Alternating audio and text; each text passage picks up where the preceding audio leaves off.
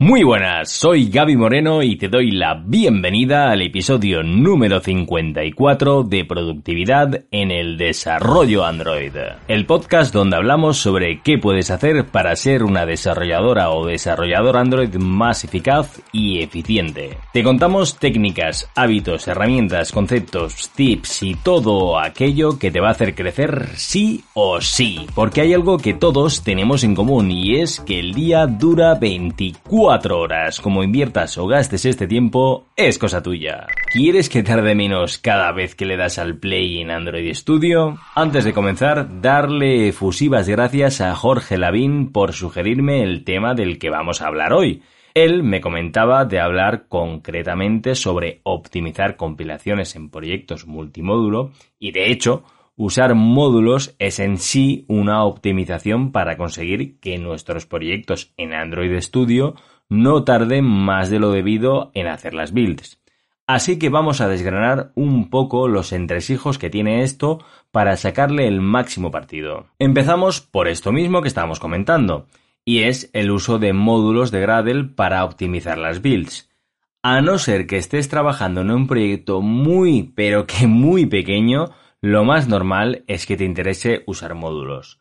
Uno de los motivos es porque así están mejor delimitadas las fronteras de arquitectura, es más sencillo el poder trabajar en equipo, repartir el ownership de cada una de las partes del proyecto, evitar conflictos, etc.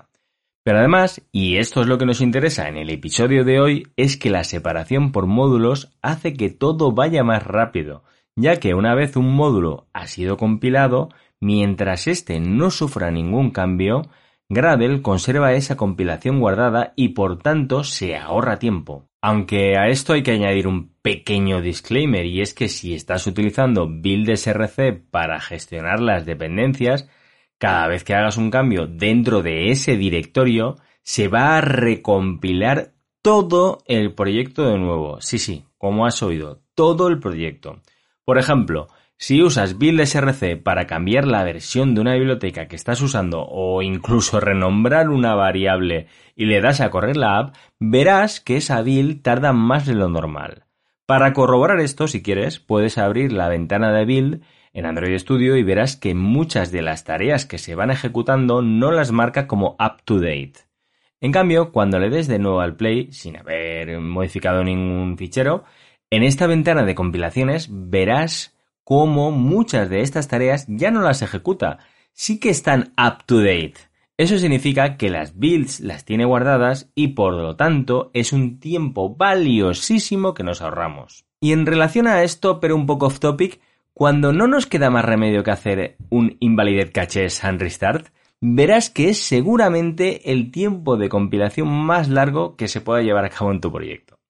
Continuamos. Y ahora dirás, ¿Pero lo de Viles RC no era la mejor opción? Pues depende. Gradle ya ha sacado un modo para gestionar esto de un modo óptimo con version catalogs.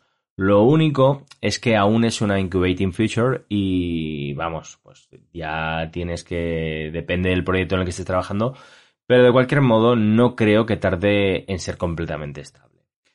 Aunque con BuildSRC tenemos el control o command más clic y toda la potencia de Kotlin, el hecho de que por hacer un cambio mínimo tengamos que recompilar todo el proyecto es un hándicap demasiado grande en proyectos de gran tamaño. Sobre todo si esta parte se está modificando continuamente, por lo que sea. Con lo que, de momento, quizá la mejor opción es simplemente usar uno o varios ficheros de Gradle, el típico Gradle.dependencies para llevar esto a cabo. Pero vamos, que cada caso es un mundo, así que ya es ver lo que se adapte mejor al proyecto en el que estés trabajando. ¿Quieres crecer como desarrolladora o desarrollador Android? Suscríbete en iBox a Productividad en el Desarrollo Android. Vamos a dejar de lado el tema de qué framework usamos para gestionar las dependencias y nos vamos a centrar de lleno en qué estrategia seguimos para crear módulos. ¿Cómo lo hacemos? ¿De modo horizontal o de modo vertical? Es decir, a grandes rasgos, que cada uno de los módulos se corresponda con una capa de arquitectura o que cada módulo sea una feature. De nuevo, la respuesta es, pues depende. Dependerá de las características intrínsecas del proyecto en cuestión. Aunque hay una cosa que sí que veo clara, que es que conforme más grande es un proyecto, mayor es la tendencia en aplicar el modelo de separación de módulos por feature. Eh, eso sí, no son excluyentes. Es más, puedes usar ambos y que se complementen entre sí.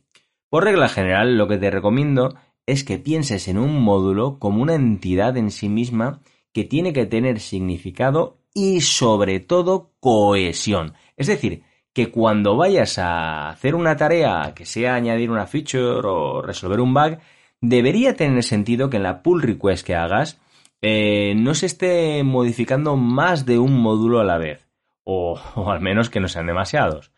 Y como ves, de este modo, el tema de bajar los tiempos de compilación retoma un montón de fuerza. Imagínate que tienes un módulo de feature llamado login y en una user story se requiere que se añada el login por Facebook. Si tú estás haciendo cambios únicamente en ese módulo, cada vez que le des al play para ver las cosas actualizadas, Gradle tendrá el resto de compilaciones guardadas y por tanto el tiempo de ejecución será mucho menor que si estuviéramos tocando muchos módulos a la vez. Si has trabajado con proyectos grandes en los que únicamente tienen un módulo de app, cada vez que hay un cambio se tiene que recompilar todo. No es un buen trato, ¿verdad? Lo suyo es separar por módulos, efectivamente. También hay una opción que quizá pueda sacar provecho con los proyectos multimódulo, y es la de Load and Unload Modules, cargar y quitar módulos. Si, por ejemplo, estás trabajando en un módulo en particular, puedes hacer unload de todos los módulos de los cuales no tengas dependencia. Además, puedes ir sin miedo, ya que si quitas algún módulo que sí que te hace falta, te va a saltar un error. Para tareas puntuales o no tan puntuales, esta opción puede hacer que los Run Application vayan como un tiro. Y para proyectos realmente grandes puede ser la diferencia entre trabajar a gusto o que sea un infierno. Por supuestísimo, no me quiero dejar de lado un modo de acelerar los tiempos de compilación que es vital, y es el uso de interfaces. Usar interfaces no es solo una buenísima y casi mandatoria práctica de arquitectura, es un modo de hacer que las compilaciones sean más rápidas. Imaginemos que tenemos dos clases, la clase FooUseCase y la clase FooRepository. A la clase FooUseCase se le pasa por constructor la clase FooRepository. Por lo tanto, FooUseCase depende de FooRepository. Pues cada vez que se cambie la implementación de FooRepository, se estará cambiando el código de la dependencia que tiene FooUseCase y por tanto también se tendrá que recompilar. Pero si FooRepository, en vez de ser una clase, fuera una interfaz, la implementación iría por otro lado. Por lo tanto, cada vez que se cambie la implementación específica de FooRepository, FooUseCase no se tendrá que recompilar, ya que tiene dependencia de una interfaz que no ha sido modificada. En el caso de que no la haya sido, claro. Además, ya esto lo digo un poco a hablar por no callar, pero yo me imagino que como las interfaces únicamente tienen las firmas de los métodos, los bytecodes resultantes son más ligeros y eso también ayuda. Pero vamos, esto es más superstición que otra cosa. De hecho, agradecería un montón que si alguien tiene más info sobre esto, lo explicara en los comentarios del episodio. Sería un detallazo. Y ya en la recta final no me voy a meter en las diversas opciones de Gradle.properties y settings de Android Studio, pero sí que te voy a decir una que es muy posible que ya estés usando y es la compilación en paralelo. org.gradle.parallel igual a true.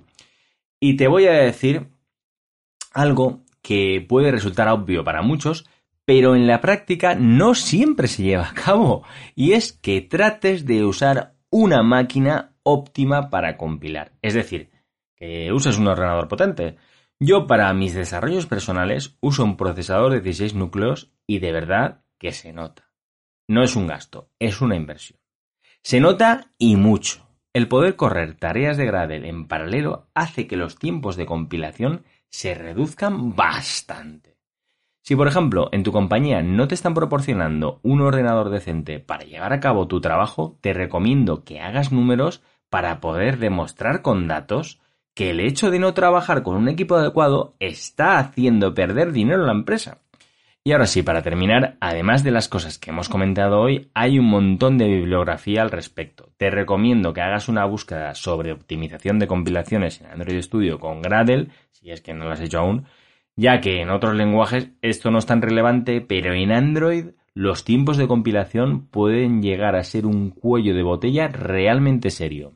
Conclusión, dedícale cariño a optimizar los tiempos de compilación, que es una inversión a medio y largo plazo.